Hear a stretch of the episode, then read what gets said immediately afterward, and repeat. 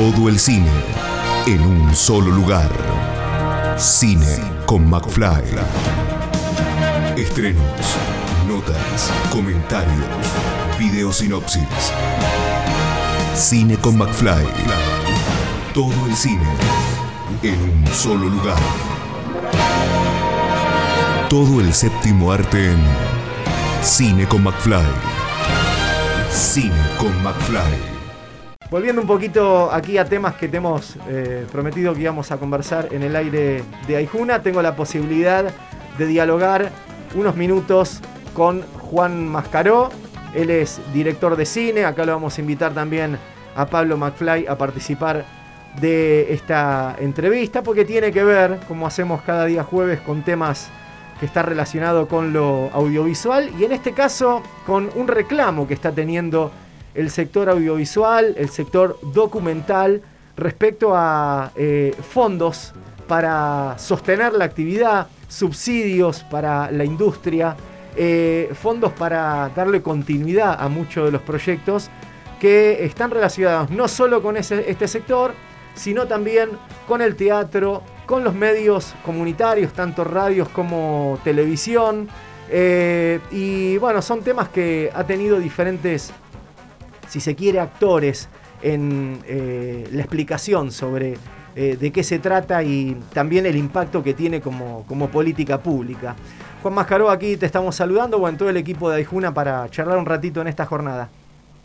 Hola, buen día, ¿cómo andan? Muy bien, muy bien. Bueno, eh, contanos un poquito, en primera instancia, en qué situación estamos frente a este pedido que están haciendo nuevamente del sector audiovisual. Bueno, mira, te diría para hacer síntesis con la soga al cuello y en tiempo de descuento, porque este es un recorte que se hace en el 2017 en medio de la gestión del macrismo, que es el que impulsa y lleva este proyecto a la Cámara, pero fue aprobado por, todas las, fuerzas mayoritarias. Obviamente, si no, no hubiese tenido este, aprobación.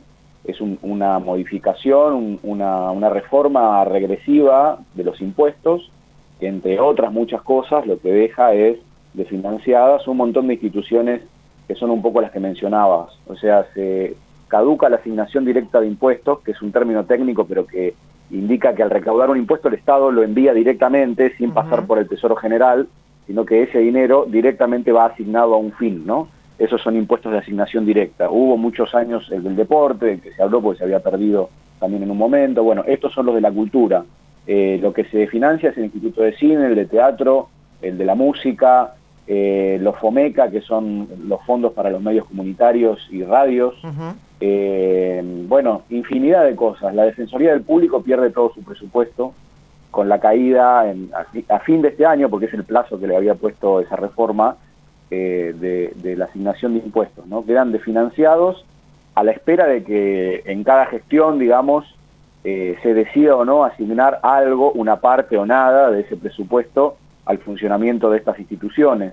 Eh, los impuestos, por supuesto, se siguen recaudando, pero van a, la caja general, digamos, ¿no?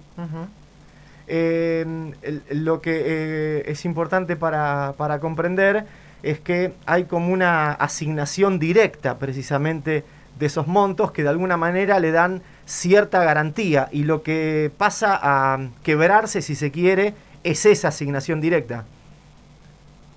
Sí, tal cual, es como vos lo explicás y, digamos, en muchos casos es el 99% del, de los ingresos que eh, tienen que ver, eh, cada, cada una de estas instituciones tiene su funcionamiento específico, pero en general el esquema es que se generan eh, o préstamos o subsidios al funcionamiento, al reequipamiento y a la producción de contenidos en, en todos estos ámbitos, ¿no? La CONAVIR también, me olvidé de nombrarte. Que las bibliotecas eh, populares, claro. todas las bibliotecas populares del país. Bueno, digamos, y además sumale todo el, panorama de crisis y de, de, problema de funcionamiento y de economía y de actividad de, los últimos años por la pandemia y de los anteriores por, por la situación económica general con las políticas neoliberales. ¿no? O sea, son muchas capas superpuestas que lo que atacan, además del trabajo, porque pareciera que estamos hablando siempre de, dinero y eso implica solo el ingreso de las personas que trabajan en la cultura, que es importante también.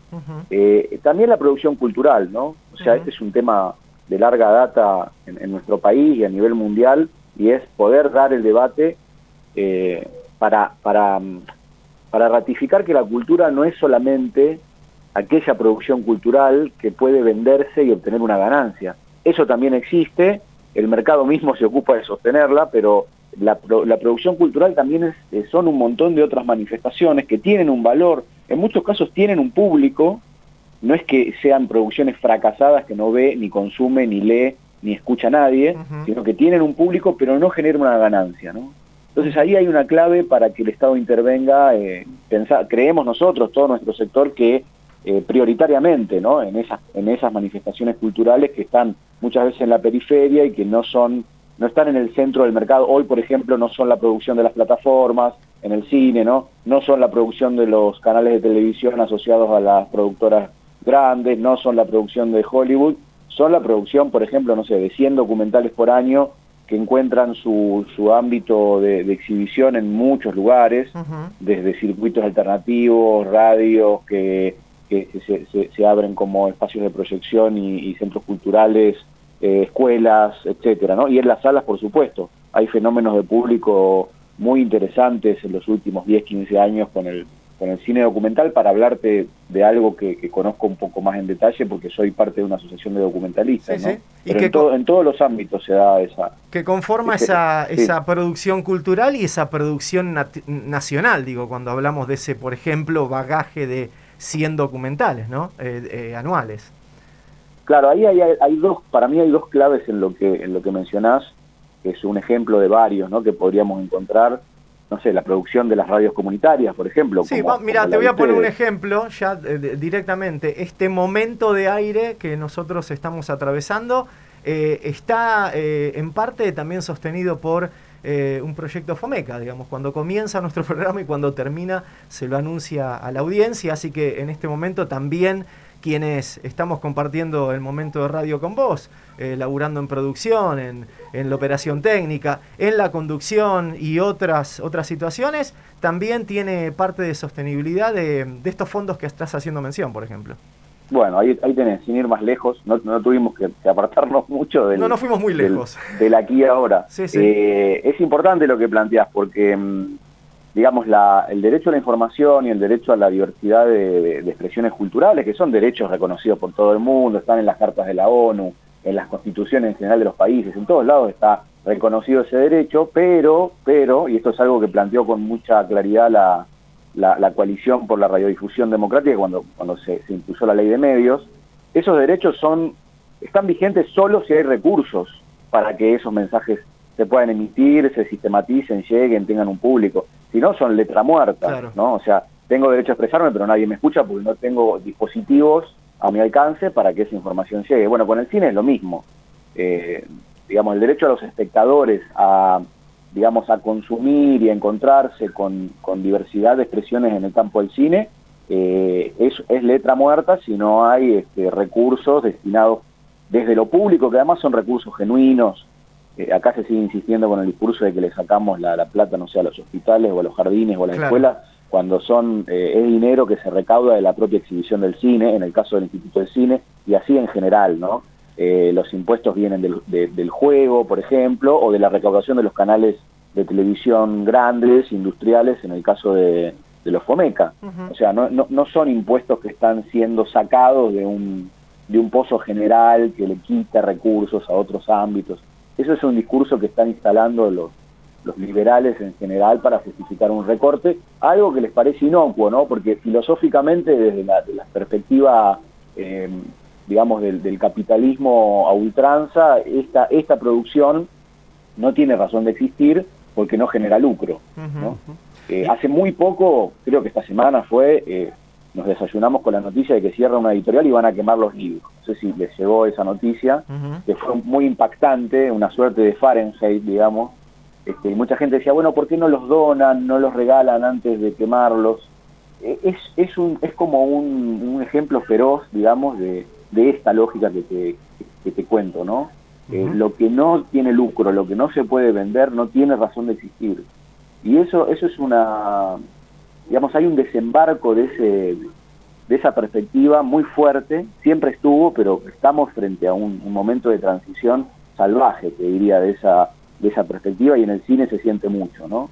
Eh, hay una tentativa de que todo lo que no se produzca en el marco de un dispositivo de lucro que se pueda vender, por el que se pueda obtener ganancias y además ganancias en dólares, ¿no? Todo el tema de las divisas, no sirve, no hay que fomentarlo, no forma parte del centro de las políticas públicas. Y eso es lo que hay que revertir y transformar nosotros mismos y mismas, porque somos los que perecemos y caemos si, si esto no tiene continuidad, este, con muchas cosas que hay que mejorarle, porque siempre hemos sido críticos en general con las políticas del Inca, eh, aún hoy no tenemos un plan de fomento que sea inclusivo, diverso, federal, pero eh, es la base, digamos, que, todo el esquema de, fomento exista es la base para seguir mejorándolo. Si no existe, no hay ni siquiera de qué hablar, ¿no? Eh, estamos hablando con Juan Mascar Hola, Juan McFly acá de otro lado. Pablo, ¿cómo andás? Bien, todo bien. Eh, director de eh, Bazán Frías, Elogio del Crimen, gran película que siempre recomendamos, igual que Escuela Bomba, para, poder ver como grandes documentales. Juan, esta, recordarle a gente que esta, esta ley es, es la ley que fomenta tanto el cine, el teatro, la música, la televisión y la radio comunitaria y las bibliotecas populares con como decían recién con Pablo, eh, pero ¿a, quién beneficiaría eh, la caducidad de, esta, de esta ley?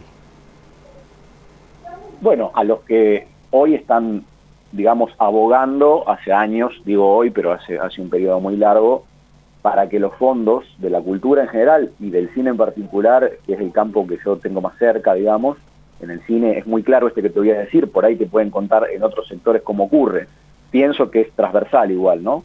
Pero, eh, digamos, a quien beneficia esto es a todo el sector que quiere que los recursos sean discrecionales. O sea, los recursos para producir sean concursos, sean dispositivos de ayuda que determinados funcionarios en un momento determinado este, ponen a disposición y cuyas reglas de aplicación, de funcionamiento, eh, son también restrictivas, ¿no? Eh, por ejemplo, las condiciones para aplicar a un, a un subsidio o una ayuda para producir series o producir este, películas por fuera del Inca. ¿no? Eso hoy eh, está solo al alcance de determinadas productoras grandes, que en general son el cine concentrado. Es el viejo sueño de hacer 10, 15 películas grandes por año y el resto no. ¿no? Eh, a esa gente, digamos, a la Motion Picture que estuvo reunida hace menos de una semana con todos los funcionarios de cultura y que cuyo este, referente en los 90, Valenti, decía tenemos el 90% del mercado y vamos por el 10 restante, ¿no? Claro. O sea, no hay tope, no hay techo para el, para, la, para el monopolio de la exhibición y de la producción porque ya hay un esquema económico armado en las empresas, las grandes empresas de Hollywood, que son las mismas que tienen hoy las plataformas, eh, para producir mundialmente. O sea, ya hay mercado que ellos toman en cuenta, es el mercado mundial, con la cantidad de salas que está en todo el mundo. Ahora los, consumidores, eh, los, abonados, digamos, a, las plataformas, pero en el, plano mundial, ¿no? Y eso implica que nosotros no produzcamos lo nuestro, eh, porque, porque entra en disputa, ¿verdad? Entonces, es, ese, es todo ese sector el que se ve beneficiado por la caída de los fondos y y por la caída de todo el fomento que tenga eh, alguna ley que lo rija, ¿no? Porque la ley lo que te establece es un esquema de funcionamiento. Es mejorable, es perfectible, seguro, pero está en la letra cómo, cómo deben moverse, digamos, en el caso, por ejemplo, del Instituto de Cine, hay, existen comités que seleccionan los proyectos que son elegidos y, y, ayudados, declarados de interés, ¿no?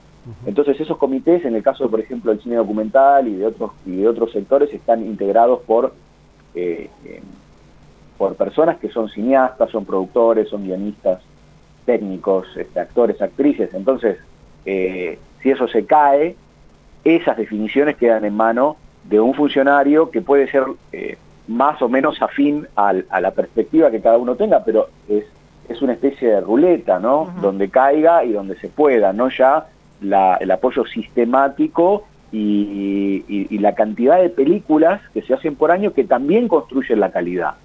¿no? Este es un debate que han tenido, te diría, casi todas las cinematografías del mundo que se han propuesto una política a mediano plazo. Está bien hacer muchas películas, aunque algunas no sean del todo buenas, bueno, hay ejemplos históricos de eso, ¿no? El debate de, de, la, de la Unión Soviética en los años este, 30, cuando tuvieron que repensar la cantidad de películas que, que iban a hacer. Este, hay, hay escritos que sistematizan, digamos, esos debates o, reflexionan en torno a eso, y, y era claro que cuando empezaron a recortar la cantidad de películas, de, de 100 que habían, es verdad, había tal vez 20 buenas, pero cuando hicieron 10 había solo dos buenas. Claro. No es que pudieron quedarse solo con los directores iluminados que iban a asegurar, o productores, una buena cinematografía. ¿no? El arte es en, gran medida azaroso, la, la, digamos, la validación de las obras artísticas es subjetiva, ¿no? Hay películas que les gustan a unos y a otros no, y así. Eh, hay públicos fragmentados, hay un público para el documental, hay un público para el cine este, mainstream, digamos, de género. Todo eso existe y todo eso hay que alimentarlo también, ¿no? Porque en la medida que dejamos de producir el cine que determinado público quiere ver, ese público en alguna medida este, va perdiendo también el hábito de ver esas películas. Es complejo el tema, pero son un montón de puntas que, a las que hay que estar creo yo, como política pública, eh, atentos y, alimentar, ¿no? Porque si no se cae algo que es muy importante, que es la soberanía cultural, porque yo te hablo del trabajo, te hablo de la diversidad de expresiones, pero en definitiva también lo que está en juego son las miradas acerca de nuestro mundo y de nuestra realidad, ¿no? O sea, ¿quién va a contar nuestras historias? hoy, hoy estamos en, un, en una etapa donde nuestros mitos populares, no sé, pongo el caso de Maradona y otros, eh, historias de músicos, por ejemplo, están siendo contadas por, eh, digamos, a, veces por técnicos y con suerte algún guionista argentino, pero en general con el visto bueno y el formateo de, de, un CEO que está en Miami o está, no sé, en Europa y que vuelca una mirada externa acerca de nuestra propia cultura, ¿no? Este es un fenómeno que hoy me parece que no está ni, ni cerca de preocupar a los funcionarios de la, del, sector de la cultura, ¿no? Están mucho más enfocados en que esto sea un buen negocio, que, produzca divisas, que produzca trabajo, que está bien, pero hay muchas formas de producir trabajo, ¿no? Este, sin perder también eso, eso que para nosotros es tan vital que llamamos soberanía cultural y que es la autonomía para poder tomar decisiones y poder contar nuestras propias historias. Juan, eh, por último, eh, el tema va a estar eh, instalado desde diferentes sectores durante todo, todo este año. Y también preguntarte que en definitiva aquí el paso que hay que dar es o generar un nuevo proyecto de ley o prorrogarlo. Existe un proyecto que tiene, que es el diputado Carro, que tiene este, hoy vigencia todavía, no, no ha perdido, eh, digamos... Estado parlamentario, se dice. Estado parlamentario, no me salía el término. Nos, nos, convertimos medio en abogados, un poco en técnicos con todas estas luchas, ¿no? Tenemos que salir de nuestro propio campo y empezar a estudiar un poco todo lo, legal porque, bueno, tiene que ver con la supervivencia misma del, sector. Te decía que sí, Carro presentó dos proyectos. Uno perdió estado parlamentario ya porque es anterior, era un proyecto que, que, que derogaba el artículo directamente, o sea, esos incisos que tienen que ver con la cultura del artículo 4 de esa ley, que es la reforma impositiva, ese, ese proyecto no se impulsó, no tuvo decisión política del Ejecutivo y del sector del oficialismo para impulsarse en los años anteriores, 2020, 19. Y este, el año pasado, 2021, ingresó a la Cámara un nuevo proyecto de carro que esta vez sí eh, pospone la caducidad. ¿no?